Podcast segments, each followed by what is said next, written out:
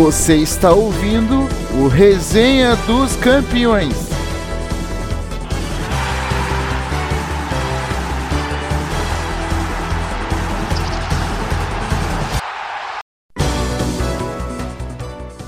Muito bom dia, boa tarde, boa noite para você que está acompanhando mais um episódio do Resenha dos Campeões. Eu sou o Luan Gomes e eu estou com o meu amigo de sempre, Bruno Leal. Fala aí, Luan, tudo certo? Um abraço aí para todos que estão ouvindo.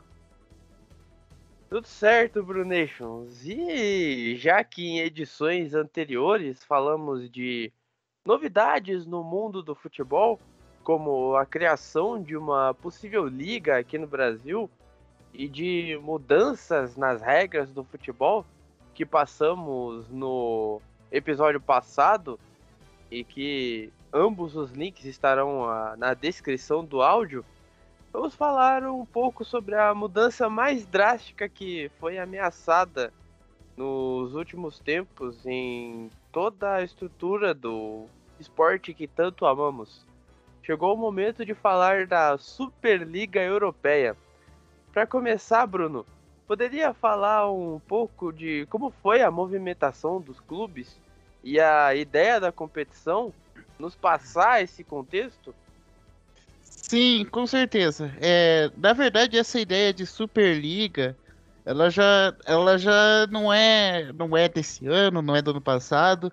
Ela vinha desde o começo ali dos anos 2000, já com Florentino Pérez é, movimentando ali os bastidores também a partir de 2000, é, dos, da década ali de 2010, com os clubes pressionando bastante a UEFA por mudanças na, na forma do produto, na forma da competição, é, na forma de comercialização da UEFA Champions League.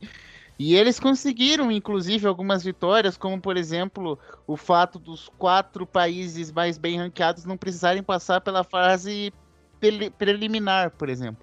Eles conseguiram isso em 2016, além do aumento ali da, da renda da, dos clubes, né, que, que fossem campeões, enfim, o aumento da renda de premiações, é, conseguiram a, o, que o campeão da UEFA Europa League já fosse para a Champions League, entre outras conquistas, digamos assim, né? Mas uh, os clubes passaram a ter cada vez maior influência na, na UEFA, sempre ameaçando a Superliga com a Superliga Europeia. Né?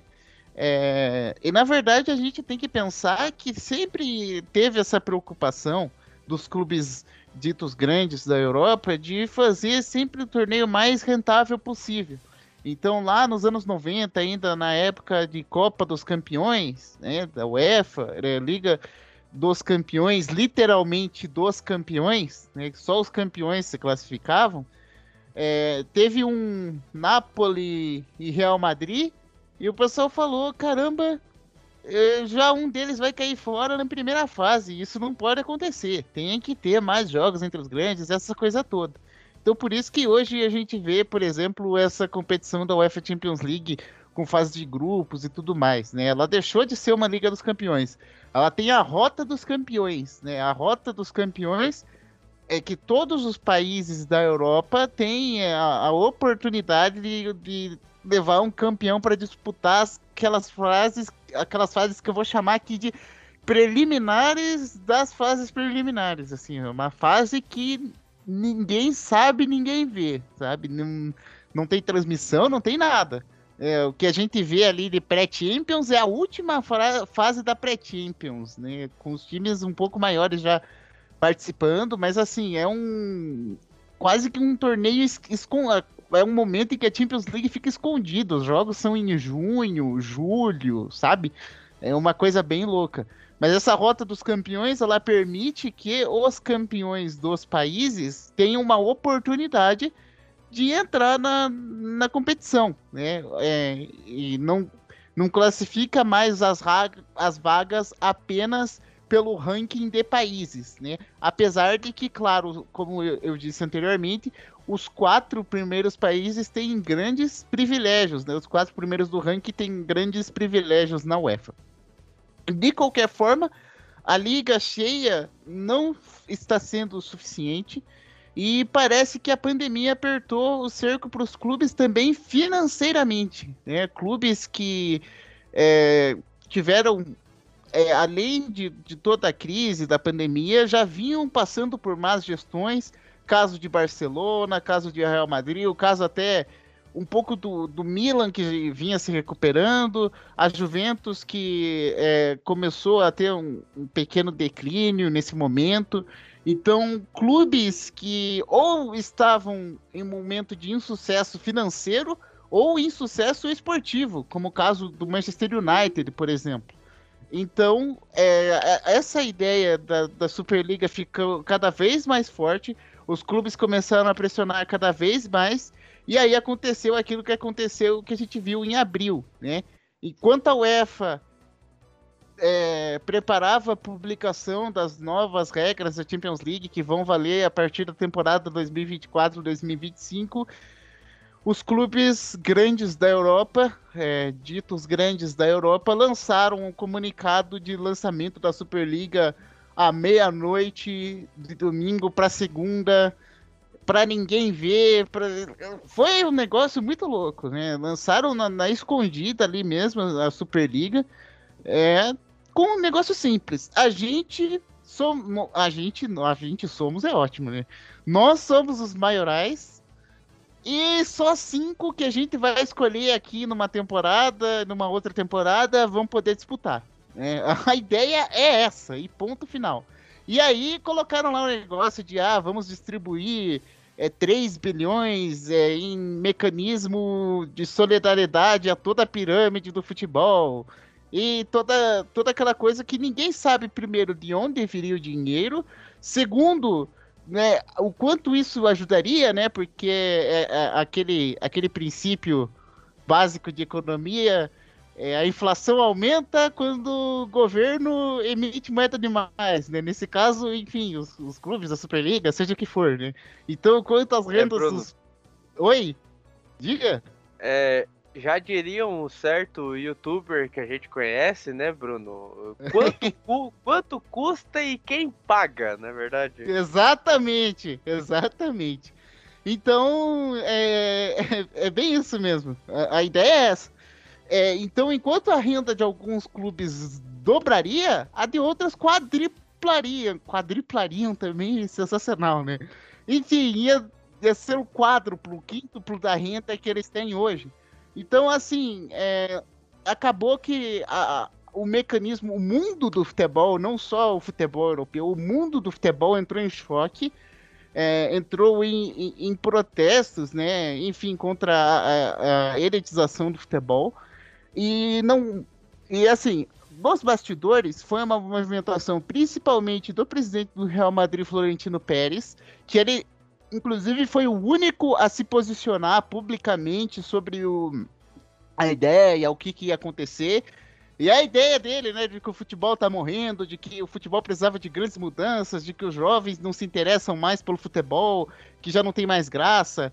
É, e depois ele falou o negócio que a Champions League só fica legal depois das quartas de final.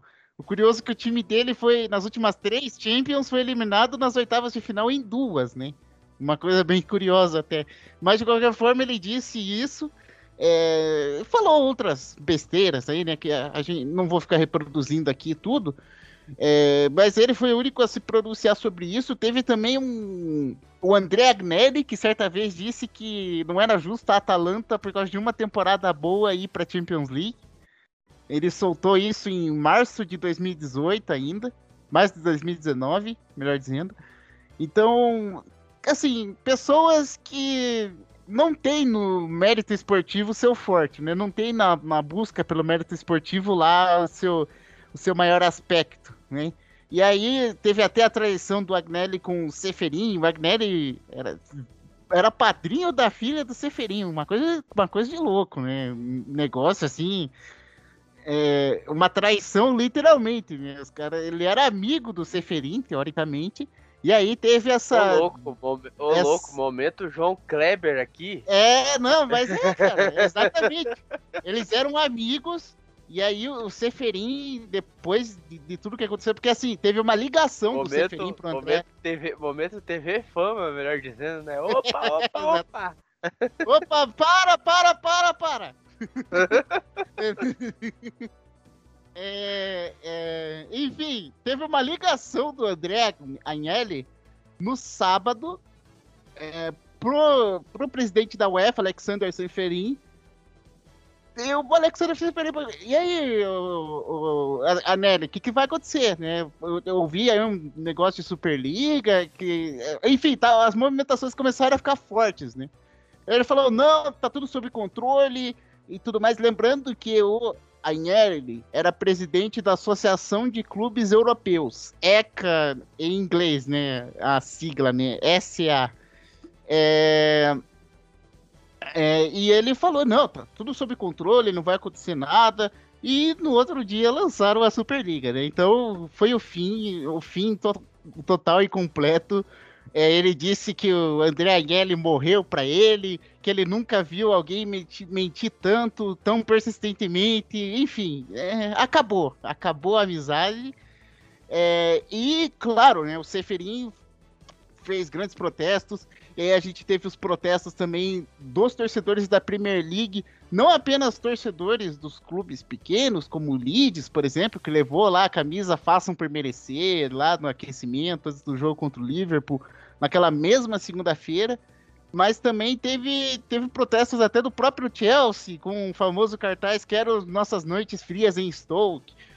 Tiveram torcedores de, de clubes da Itália também se revoltando. Claro que o, o a concentração maior de revolta foi na Inglaterra, justamente pelo, pelo aspecto tradicional do jogo que eles tanto defendem e até pelo, enfim, né, a Inglaterra ela tem um futebol muito tradicional e muito equilibrado. Então teve, teve toda essa questão e é um governo mais fechado no sentido é, conservador no sentido, como é que eu posso dizer assim, até de, de tradições mesmo, né? Então o governo e o futebol estão muito lado a lado nesse sentido, e claro, lado a lado na cultura inglesa, afinal foi a terra em que surgiu o jogo. Então a gente teve todas essas, a gente teve todas essas movimentações, e aí com a, toda essa pressão mundial, a Superliga ela se desfez por enquanto. Né? Os seis clubes ingleses saíram, depois os três italianos e o Atlético de Madrid. É aí Real Madrid e Barcelona ainda estão ali e a Juventus é, tá e não tá. Né? Ela, ela não tá oficialmente mais no grupo, mas ela tá. A gente sabe que a Juventus ainda busca esse ideal de Superliga é, que foi criado. Aí teve a, as ameaças de punição e tudo mais. Por enquanto, pra gente resumir, não vai acontecer nada. Não, não vai ter a multa, não vai ter a punição de participação na Champions League, não vai ter nada disso. A princípio, é, o Tribunal de Madrid está do lado da Superliga. É, há validade para a criação, validade jurídica, no caso, para a criação desse tipo de, de, de, campeonato. Agora, eu a gente precisaria consultar um especialista. Infelizmente, ainda não tivemos tempo para isso, mas é, nós precisaríamos aqui entrevistar um especialista para entender exatamente a validade jurídica, no sentido da UEFA proibir, por exemplo, que eles joguem na seleção, né? É, aí acredito que seja uma outra situação. Mas a princípio a validade para o surgimento de uma liga independente é, é, é válida, né? Você pode fazer, no caso. É, mas, então vamos ver qual, quais serão os próximos capítulos. Por enquanto vai andar andar meio devagar. Né? É, foi uma coisa assim muito instantânea, muito rápida e agora com a revolta do público geral, né, as coisas vão andar de, de forma um pouco mais lenta e vamos ver no que, que vai dar aí os próximos passos dessa Superliga Europeia.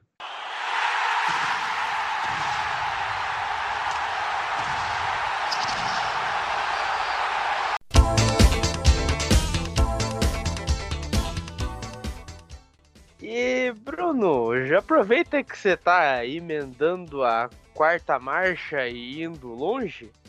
É, quais alternativas que a gente já teve aqui no Brasil em relação a criações de ligas e o que, que essa Superliga tem de semelhante e de diferente a, a outras iniciativas por aqui?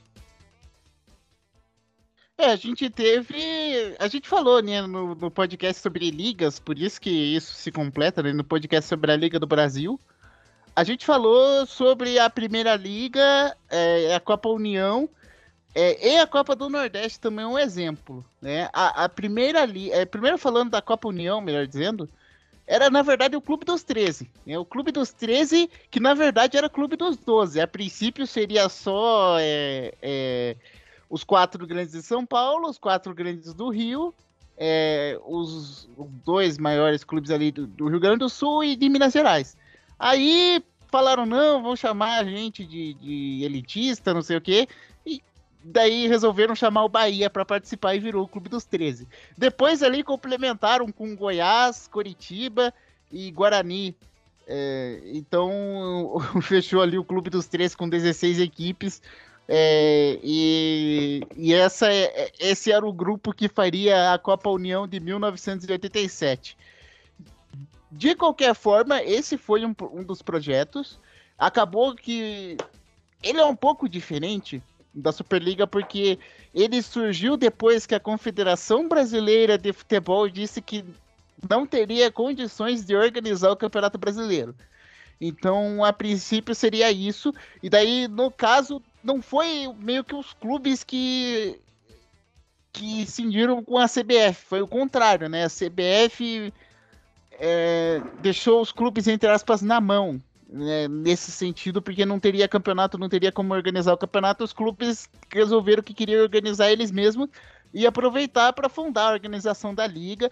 E a princípio, inclusive, depois teve um acordo entre eles a CBF que o campeão de o campeão de um participaria do, de, uma, de um quadrangular com um campeão do outro, né? Melhor, os, os dois melhores da Copa União participariam de, uma, de um quadrangular com os dois melhores do Campeonato Brasileiro da CBF, mas acabou que isso não aconteceu. E a ideia, na verdade, é que eles romperiam tudo e que isso não ia acontecer. É, só que não houve esse rompimento nos anos seguintes. Então, apesar de não ter colado a final entre Esporte e Flamengo, né, a, a, famosa e polêmica final que seria, né, apesar de não ter acontecido o jogo, depois é, acabou que os clubes não tiveram resistência para formar uma liga. Eles continuaram com o clube para é, reivindicar direitos, assim, por exemplo, direitos de transmissão de TV, é, entre outras, é, enfim, fazer suas reivindicações dentro da CPF, dentro das organizações, das federações estaduais e nacionais. Então essa é a grande diferença, mas esse era um clube bem elitista e à frente do seu tempo, até eu diria, né? À frente do seu tempo por causa do elitismo mesmo do grupo, segundo por causa que era uma ideia de liga muito antes do que era na Inglaterra, por exemplo, né? Então, uma coisa bem, é, bem impressionante, mas claro, né, eles não tiveram força política para manter. O outro grupo é a Liga do Nordeste, que criou a Copa do Nordeste, né, que, que ali surgiu a Copa do Nordeste, é, e teve também a, a, briga ali com a CBF, de que a CBF não queria validar o campeonato, é, e a grande semelhança também da Liga do Nordeste, que criou a Copa do Nordeste com a Superliga, é justamente essa exclusão dos clubes menores. Então, por exemplo, até pouco tempo atrás, até 2016, não tinham clubes do Maranhão nem do Piauí disputando, por exemplo. É, enfim, independente né, do, do futebol jogado, eles são um estado do Nordeste. Né? Eles precisam ter representantes porque é um, uma Copa da região. E isso eles não tinham espaço até 2016. Então é uma coisa bem impressionante, né? É, então te, esse movimento também é bem parecido. O que aconteceu? A Copa do Nordeste foi realizada até 2003. Em 2004, a CPF impediu a realização, é, alegando falta de espaço em calendários. Houve uma briga na justiça e aí a CPF perdeu a briga judicial, então ela abriu mão e deu um espaço no calendário para que a Copa do Nordeste fosse realizada de volta em 2013. E por último, tivemos a primeira liga ali, que falamos também no podcast. Essa, essa aí é um pouco maior, né? Apesar de, de não contar ali com, com o elemento elitista, né? Porque a princípio a primeira liga era para ser uma Sul Minas Rio e depois virar uma competição nacional. É, ela não teve primeiro o apoio dos clubes de São Paulo, mas a princípio a ideia era angariar esses apoios para que fosse criada uma liga nacional e finalmente o um rompimento com a CBF. E aí que está a semelhança é, com a Superliga, né? o rompimento com a grande federação. Né? Mas aí a gente sabe de tudo que aconteceu, a desavença entre os clubes quanto a direito de transmissão, quanto a ganho por jogo, quanto a tudo isso, quanto à própria organização do campeonato e a participação no campeonato. Né? Os clubes em 2017 mandavam times B, C para os jogos, então é, acabou que não deu nada certo e a competição não foi para frente. Né? Essas são as ideias parecidas com Superliga em alguns aspectos e diferentes em outras que a gente teve aqui no Brasil de criação de liga independente. Agora nós temos mais uma, porém essa já é mais Premier League, né? Uma ideia mais assim de todos os clubes participando, é, é, todos os clubes no comando, né? Decidindo aí os destinos da liga, independente aí de desavenças aí com o presidente do Atlético com o Bahia, por exemplo, a coisa tá indo, né? Estão tendo os debates e tudo mais, todos os clubes estão participando. Então, é, essa é uma liga bem diferente do que a gente viu aí nos anos anteriores. E até por mais que a CBF não, a princípio, não, não tenha se posicionado tão claramente sobre o assunto, dessa vez parece que a resistência vai ser menor. Né? Então vamos ver aí o que vai acontecer.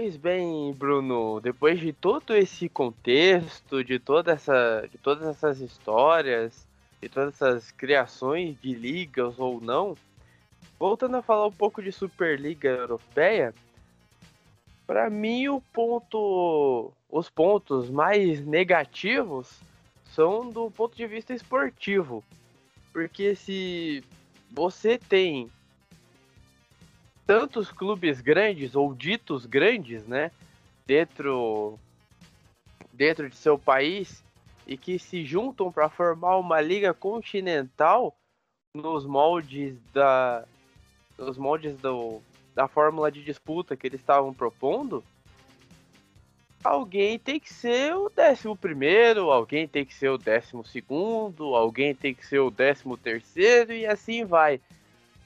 Você perde é aquele status de clube grande que é no seu país. Tá certo que eles inicialmente não abririam mão nem de disputar a Champions League e nem de disputar as ligas nacionais, né, como dito por, por esses clubes no ato da criação da Superliga, mas esse esse mérito esportivo com classificações também é um outro ponto, um outro ponto negativo, porque você tem vagas garantidas ali para sempre até a morte, amém.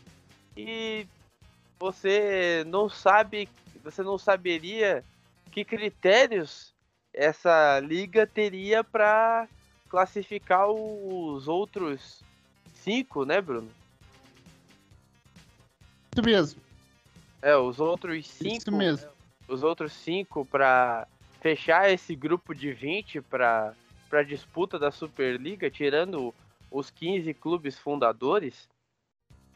Então, esses, esses critérios não ficaram claros, não foram anunciados e provavelmente nem vão ser depois dessa debandada de alguns clubes da Superliga, tendo em vista a, a negatividade da opinião pública do, de alguns jogadores e de outros clubes ali que são considerados de segundo, terceiro escalão nas, nas principais ligas europeias e que acabou deixando esses clubes ditos grandes com uma péssima imagem, né? Mas eu acho que são esses os dois principais pontos negativos, né?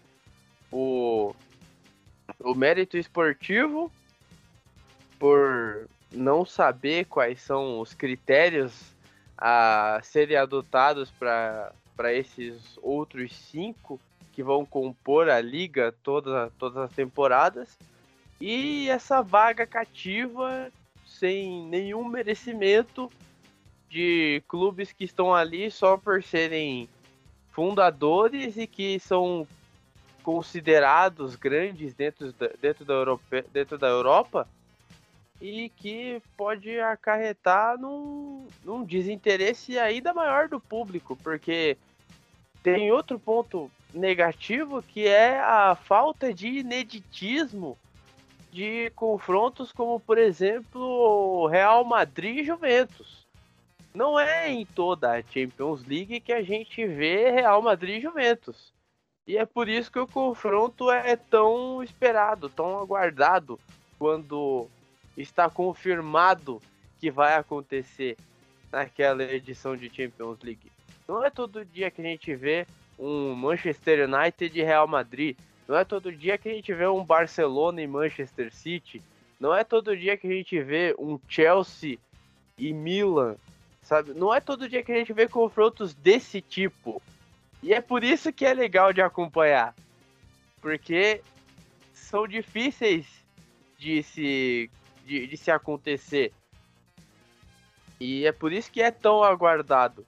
Numa Superliga, esses confrontos se tornam cada vez mais comuns. Como, por exemplo, ah, todo ano a gente sabe que vai ter pelo menos dois Flamengo e Corinthians aqui no Brasil. Todo ano a gente sabe que vai ter dois Flamengo e Corinthians. Todo ano a gente sabe que vai ter pelo menos três Corinthians e Palmeiras. Todo ano a gente sabe que vai ter pelo menos três Flamengo e Fluminense. E todo ano a gente sabe que vai ter três Grenais, por exemplo. Então, só que aqui é um contexto diferente. A gente espera por esses confrontos de uma maneira mas de uma maneira. É, como, eu, como é que eu posso dizer? De uma maneira mais aguardada, de uma maneira mais é, emocionante aqui no Brasil. Lá na Europa, por serem clubes de países diferentes e só terem a oportunidade de se encontrarem numa Champions League, numa eventual fase de grupos, ou em, em fases eliminatórias e isso não acontecer é, todos os anos, todas as temporadas, melhor dizendo, é essa que é a graça. E com a Superliga, essa graça se perderia.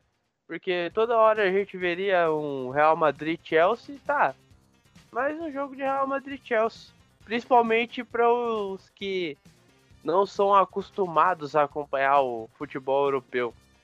E voltando à questão do, do não ter mérito, simplesmente você ter vaga garantida por ser um clube fundador, eu reforço o ponto. Você deixa de ser grande na Europa ao ponto de que alguém tem que ser o 11 primeiro, 12 segundo, 13 terceiro. Não é todo ano que esse clube vai ter chance de título. Não é todo ano que esse clube vai ter chance de competir pelas primeiras posições de uma Superliga. Então você vai acabar criando castas do mesmo jeito. Assim como na própria Espanha, o Bruno pode falar melhor sobre ligas espanholas do que eu você tem escalões ali, creio que muito bem definidos, né?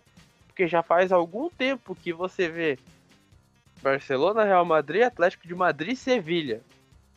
Sendo esses os quatro clubes a irem para a Champions League. Já tem algum, algumas temporadas que isso vem se repetindo. E esse grupo praticamente não muda. Vai mudar agora com a entrada do Villarreal que foi campeão da UEFA Europa League.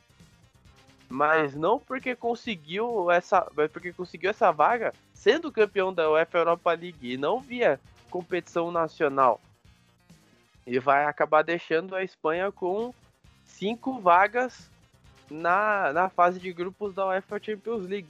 Mas isso vem se repetindo cada vez mais. Aí no segundo escalão você tem Via Real, Valência, Celta. E no terceiro escalão você tem times como Mallorca, Elche, Eibar, que sempre brigam para não para não cair. O Bruno reforça, pode falar melhor sobre isso do que eu. Mas no, na Superliga você vai acabar criando castas desse mesmo tipo. Se você for ver entre os 12 clubes fundadores ali, o pelo menos do antes da debandada de todos esses todos esses times tirando Barcelona, Real Madrid e talvez a Juventus, como o Bruno já citou anteriormente. Se você for ver a fase desses times, times como Milan e Manchester United e talvez o Tottenham tenham, fiquem um pouco mais para baixo na classificação. Enquanto você vai ver Barcelona, Real Madrid, é, Manchester City, é, Juventus, agora numa fase melhor, a Inter, um pouco mais à frente. Então você vai acabar criando subdivisões. E então ao meu ver, são esses os, os três pontos negativos dessa criação da, da Superliga Europeia. Bruno, o que, que você entende sobre isso? É, eu concordo com você, né? Eu já, já expus minha opinião há muito tempo, desde que a Superliga foi criada. Falei com você ali é, em off, né? É, com veemência sobre esse tipo de coisa. É, porque eu, assim, eu acredito que em tudo, né, em tudo na vida as pessoas precisam ter oportunidades, né? A Atalanta precisa ter a oportunidade de jogar uma Champions League, o Pescara precisa ter a oportunidade de, sei lá, subir para a primeira divisão e jogar a Champions League. É, o Girona precisa ter oportunidade. Todo mundo tem que ter oportunidade. No esporte, no esporte, eu acho que é onde mais fica claro isso, né? Não importa a gente viu um exemplo, exemplos claríssimos aí nessas Olimpíadas, né? É, é alguns atletas improváveis conseguindo feitos inimagináveis, é até para os comitês nacionais, enfim, né? O que aconteceu no tênis, por exemplo, nesse fim de semana aí que passou, era um negócio inimaginável. Mas elas tiveram a oportunidade de ir para a competição.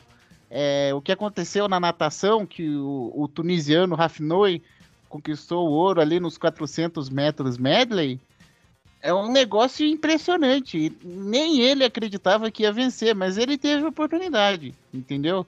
Teve a oportunidade de passar nas classificatórias nacionais, a oportunidade. Então, em todo esporte existe um escalão, né?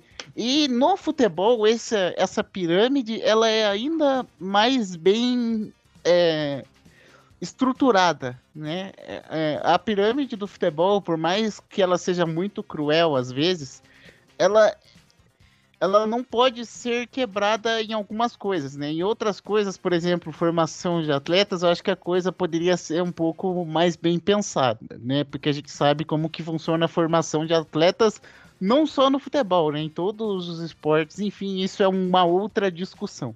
Mas de qualquer forma, o futebol tem sua pirâmide bem estabelecida entre clubes pequenos que são a base da pirâmide, porque eles são muitos clubes, muitos clubes.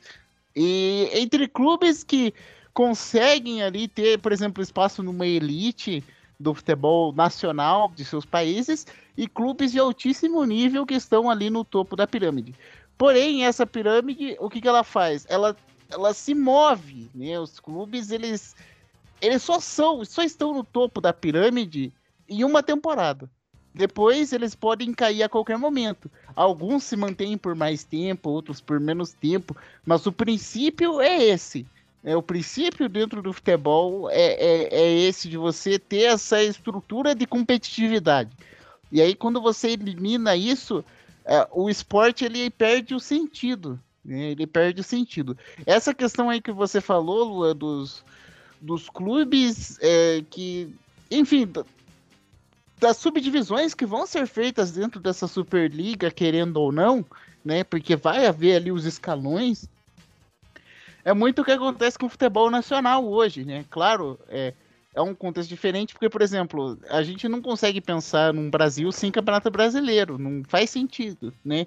Mas de qualquer forma, o que, que aconteceu? Quando foi criado o Campeonato Brasileiro, alguns clubes, como por exemplo é, o Vasco, até o Botafogo, eles ficaram pequenos. Porque são tantos times grandes, tantas equipes de, de tradição, de história e tudo mais, que alguns clubes se apequenaram literalmente. Né? Alguns, é, não literalmente, alguns casos, mas assim. É... Olha, olha, Bruno, alguns... você tá, tá arrumando, você tá arrumando treta com o Vascaíno e Botafoguense, Bruno. Não, não, não, não, não. Mas é. Eu digo assim, se apequenaram no sentido de competitividade, né? Clubes que tinham né, como competir é, não só tinham como competir, como ganhavam competições, né? O Vasco ganhou a Libertadores, o Botafogo ganhou o Brasileirão ali nos anos 90 também. Enfim, né, a gente conhece ali toda a história, é, é, mas esses clubes, eles, é, a partir de toda essa nacionalização do futebol, que ela foi ficando ainda maior, né? O futebol ele começou a ficar concentrado em alguns clubes, né? Então você vê, por exemplo, o São Paulo, apesar de numa fase não muito boa, tá sempre ali. É, o, o, Flamengo agora se organizou, enfim, é um nível um pouco menor disso, né? Porque o, o futebol brasileiro é muito volátil. Mas alguns clubes eles acabaram perdendo, se perdendo, né?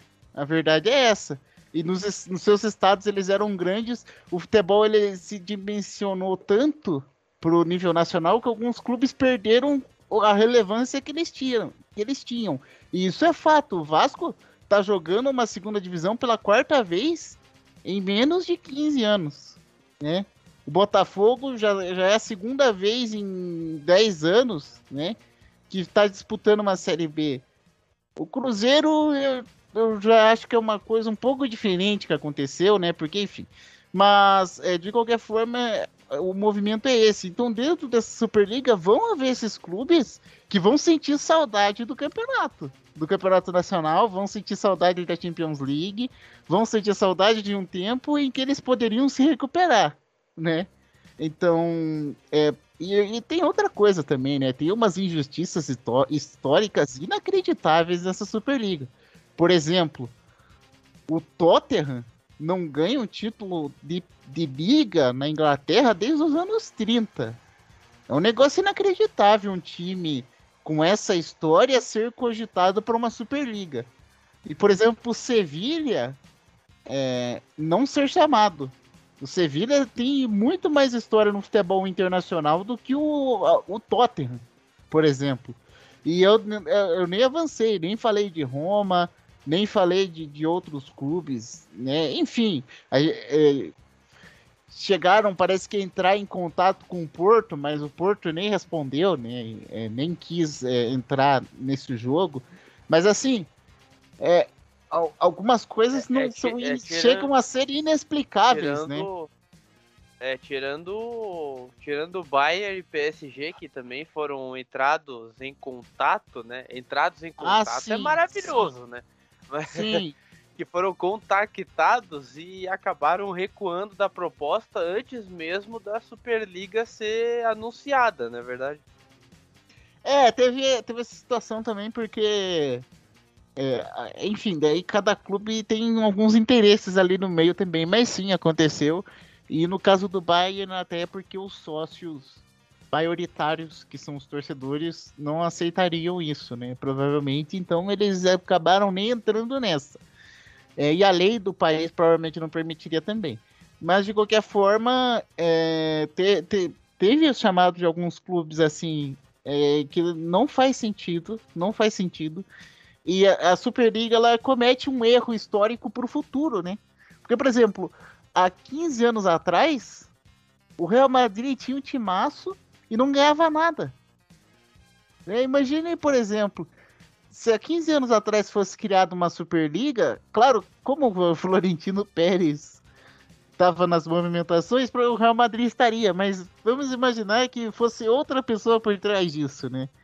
O Real Madrid não estaria na Liga dos Campeões, o Barcelona não estaria. O Barcelona estaria muito longe. O Barcelona mudou de tamanho no cenário continental a partir de 2006. Né? Barcelona só tinha um título e depois Manchester eu, City, então? Não, Manchester City não existia. Não existia. Assim, claro, né? Uma hipérbole. O Manchester City não existia na Premier League, que dirá no futebol europeu. Né? Então, é umas coisas. O Ajax, por exemplo, era uma equipe grande. Provavelmente o Ajax seria chamado. O que, que é o Ajax hoje? Entendeu? E, são assim umas. Enfim, é, é uma ideia totalmente sem cabimento, uma ideia que não traz sustentabilidade para o futebol. Ele deixa o futebol cada vez mais desequilibrado, mais desinteressante e, e cada vez mais se encaminhando, claro, se isso acontecer, para um, desinteresse geral aí pelo esporte. Então, é uma ideia, assim, uma das piores ideias já pensadas e já, já são há muito tempo pensadas por esses mandatários aí do futebol.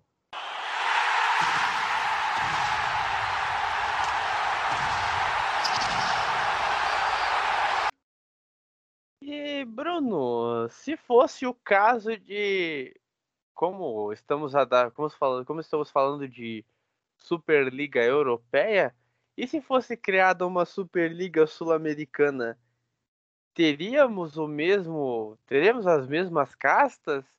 Ou teríamos um pouco mais de espaço? Ou seria só Brasil e Argentina e vamos assim mesmo?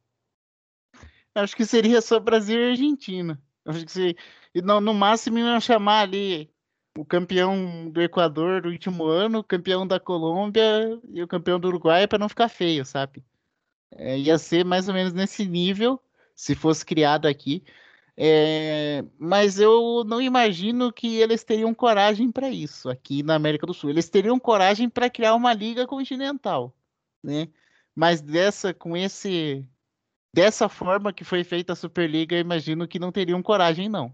Mas a gente a gente não perde por esperar, né? Nunca se sabe, mas de qualquer forma, eu acho muito difícil que uma ideia dessa seja implementada, pelo menos nesse modelo repetindo. É, é meio complicado de pensar nisso também, porque é, é querendo ou não, é Brasil e Argentina, são Brasil e Argentina, melhor dizendo, que são as duas potências aqui da América do Sul. Então, você veria ali, sei lá, pelo menos Boca e River, os quatro grandes de São Paulo e um Flamengo, para começar, e, e por uma justiça histórica, por assim dizer, um independente, como membros fundadores dessa Superliga, e daí, beleza, o, cam o campeão do Equador, beleza, talvez, mas eu acho que por justiça é, histórica também, e por e por méritos esportivos conquistados nos últimos vai lá, 20 anos, talvez o representante equatoriano seria a LDU e não o Barcelona de Guayaquil, que é o atual campeão do, do Equador.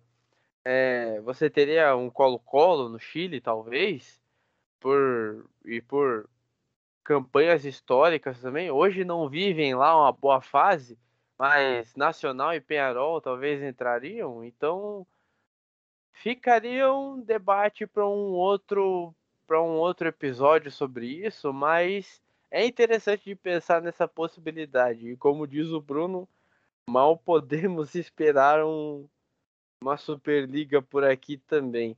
Apesar de que se fosse feita nos mesmos moldes da Europa, seria um completo absurdo.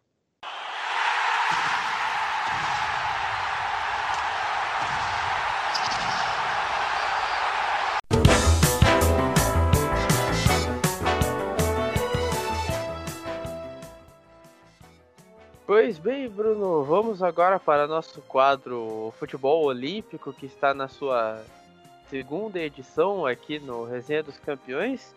E vamos começando com uma notícia triste, né? A eliminação da nossa seleção feminina diante do Canadá, apesar de ter se classificado no último jogo da fase de grupos contra a Zâmbia, não é isso, Bruno? É isso. O Brasil entrou, na verdade, com o time misto contra a Zâmbia, né? Porque, assim, já tinha vencido a China por 5 a 0 e a Zâmbia já tinha perdido os dois jogos, então pelo menos com o terceiro lugar ia ficar, né? É, e como a China tinha um time fraco, a Holanda acabou batendo a China. É, então a seleção brasileira se classificou com tranquilidade e venceu o Zâmbia por 1 a 0 mesmo com o time misto. O Zâmbia meio que é, complicou o jogo ali do, pro Brasil na última rodada, né? A seleção mais fraca do grupo, mas complicou ali o jogo pro Brasil. E aí, nas quartas de final, foi um jogo, assim, para ser sincero, de pouquíssimas emoções. Foi um, um, jogo muito fraco dos dois lados. O Brasil não, não, não conseguia chegar, tocava muita bola, mas o último passe não, não, não saiu. É, as jogadoras pouco eficientes né, no, nas ações de ataque. O, a técnica Pia Sandrade também não fez uma movimentação ali legal com a Debinha, com a Andressa Alves, não, não fez um, um uma estratégia muito boa ali para que elas pudessem trabalhar a bola com mais perigo no ataque, né? Então o Brasil não levou perigo, o Canadá também saiu muito pouco pro jogo. E assim, é, para quem dizia que, que o Brasil jogou melhor vendo o jogo, Acho que foi uma partida bem equilibrada, com o Brasil levemente superior, mas assim, nada que justificasse uma vitória que muito merecida para o Brasil, nem nada do tipo, né? E aí é, foi para os pênaltis, e aí um, perderam dois pênaltis bobos, né? Batidos a meia altura ali, quase perto do meio do gol, bem tranquilos para a goleira do Canadá. Pênaltis muito mal batidos na, nas penalidades máximas e o Canadá acabou avançando.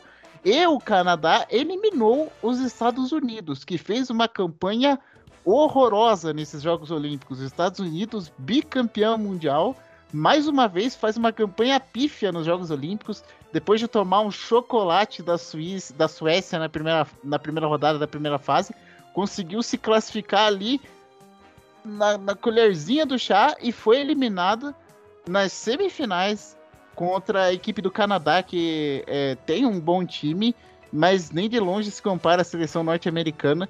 E vão disputar agora a medalha de bronze. Né? Então, uma campanha decepcionante aí dos Estados Unidos, é, que mais uma vez vai muito mal nas Olimpíadas. Já tinha caído nas quartas de final é, em 2016 contra a própria Suécia que meteu 3 a 0 nas norte-americanas nessa Olimpíada e agora também ficam fora da final, pelo menos vão para uma disputa de medalha. Se classificou na Bacia das Almas, né, Bruno? Exato. pois bem, já o futebol masculino vai muito bem, obrigado. Por mais que tenhamos sofrido alguns sustos diante da Arábia Saudita no último jogo da fase de grupos, inclusive tomando um gol de bola parada, novamente de bola parada, coisa que o André Jardine precisa urgentemente corrigir. E Diego Carlos e Nino ainda não encontraram a melhor sintonia, precisam é, se entender melhor nessas jogadas de bola aérea defensiva, na, na qual a bola no chão os dois se entendem tá tranquilo, por assim dizer. Mas precisam se entender melhor na, nas, nas jogadas de bola aérea. E tomamos esse, esse sustinho aí com o gol da Arábia Saudita, mas apesar de termos o Douglas Luiz suspenso é, para essa partida contra a Arábia Saudita, o Matheus Henrique fez bem o trabalho de de primeiro homem ali do, do meio de campo ao lado do Bruno Guimarães. E vencemos com gols de Matheus Cunha, que finalmente desencantou nessas Olimpíadas, e dois do Pombo Richarlison, que agora, por agora, ainda é o artilheiro isolado dessas Olimpíadas, com cinco gols marcados. E no jogo contra o Egito, o placar de 1 a 0 ficou barato para os conterrâneos de Mohamed Salah, porque o Brasil dominou o jogo, criou boas chances, fez o gol com o Matheus Cunha, como dito anteriormente, desencantou nessas Olimpíadas, aparecendo agora em momentos importantes, né? Fazendo gol contra a Arábia Saudita, num jogo que valia a classificação para as quartas de final. E agora fazendo o gol decisivo que deu a oportunidade da seleção brasileira a brigar pelo menos por uma medalha nessas Olimpíadas. Então, o jogo foi um domínio completo do Brasil. A gente poderia ter feito mais gols, mas a defesa egípcia foi foi excelente, foi efet bastante efetiva na, nas suas intervenções. E do outro lado da chave, a Espanha tomou um calorzinho da Costa do Marfim num 2 a 2 que terminou o primeiro tempo, mas acabou vencendo por 5 a 2 no placar final e vai enfrentar os donos da casa nas semifinais das Olimpíadas. A seleção de Takefusa Kubo, né, que é um grande ídolo do Bruno, diga-se de passagem. Mas, enfim. Daí a seleção do nosso querido Takefusa Kubo vai enfrentar, enfrentar os espanhóis, que são os favoritos do outro lado da chave, enquanto o Brasil vai enfrentar o México, seu algoz na Olimpíada de Londres 2012, naquela final onde ficamos com a medalha de prata, naquela seleção que tinha Neymar, Hulk, Leandro Damião, Oscar e, até o Ganso numa fase já nem tão boa assim, mas ainda dando pro gasto, por assim dizer. E nós perdemos aquela final em Wembley por 2 a 1 para os mexicanos, então tem um gostinho de revanche para esse para essa semifinal agora em Tóquio 2020. E esperamos brigar pela medalha de ouro e ao que tudo indica contra a Espanha.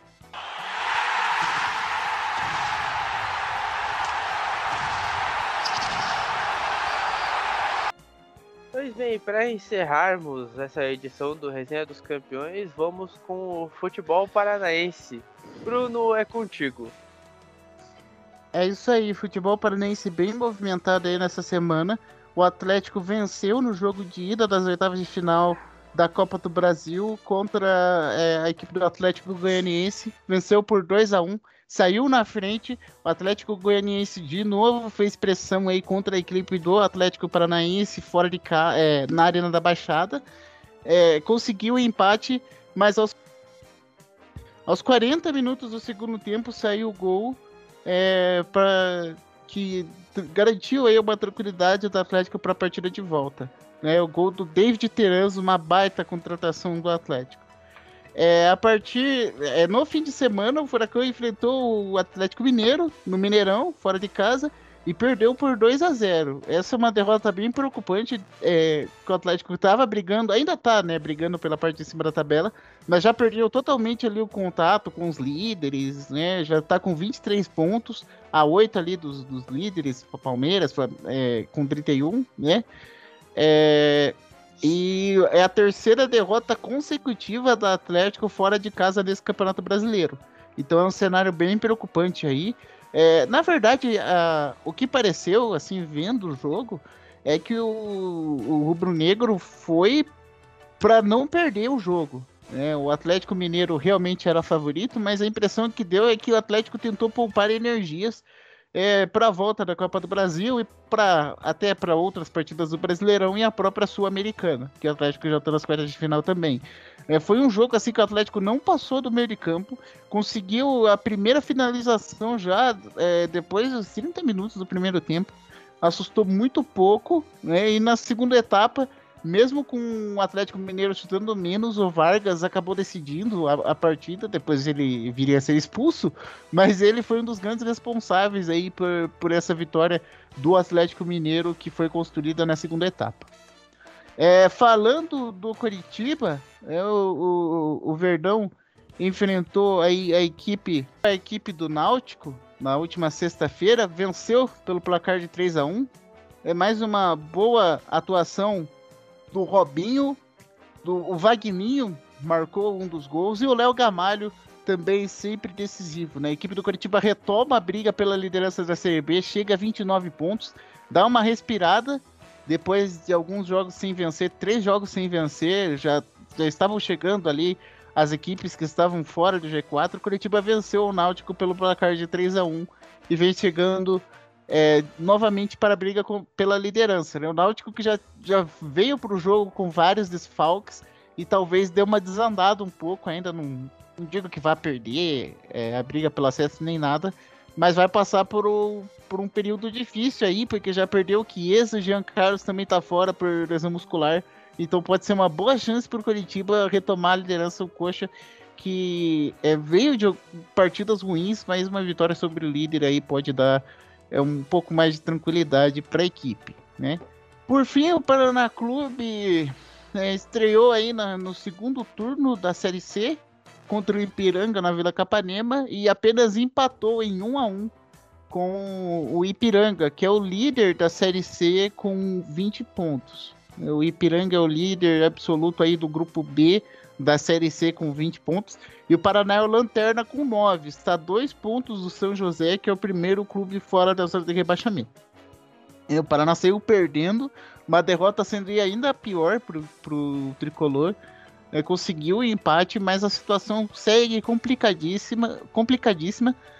É, a briga pelo acesso já está praticamente descartada. Teria que fazer uma campanha histórica aí para chegar no acesso. É, e a ideia do, do tricolor agora é escapar do rebaixamento para a Série D, o que seria terrível para a história do clube. A Série C já está sendo muito difícil sem o dinheiro da TV.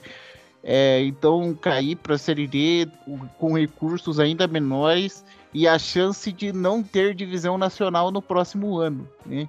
O, o que aí é, provavelmente mudaria para sempre a história do Paraná Clube e para pior. Né? Então, a situação do Paraná segue muito difícil. Segue muito difícil. O clube reformulou todo o elenco, praticamente metade do elenco, do time titular, pelo menos. Trocou de técnico. É, mais uma vez, tem jogador chegando, tem jogador saindo. É, outra temporada desastrosa do Paraná Clube até o momento. Pois é. é péssima fase do Paraná. Espero que é, o tricolor da Vila possa se reerguer. Excelente fase do Coritiba, com briga pela liderança e, consequentemente, a briga pelo acesso. Esperamos que consiga no final do campeonato. E uma média fase do Atlético, já que está em uma excelente fase tanto na Sul-Americana quanto na Copa do Brasil, mas vem perdendo força no Campeonato Brasileiro. Espero que possa entrar nos eixos novamente.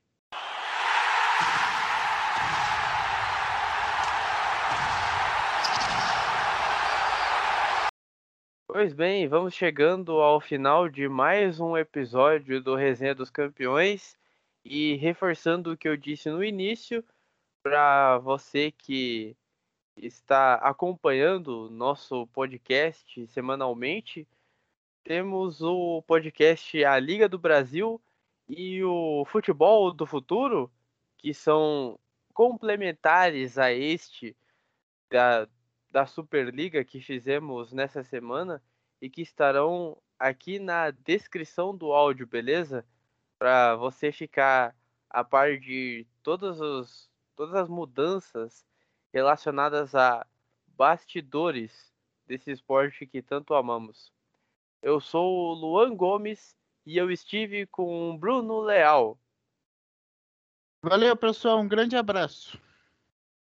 Não esqueçam de nos acompanhar nas redes sociais, facebook.com.br barra resenha em Fox e no Instagram, arroba resenha underline dos underline campeões e nas plataformas digitais de áudio como Castbox, Anchor, Spotify, Google Podcasts, Amazon Music e Deezer.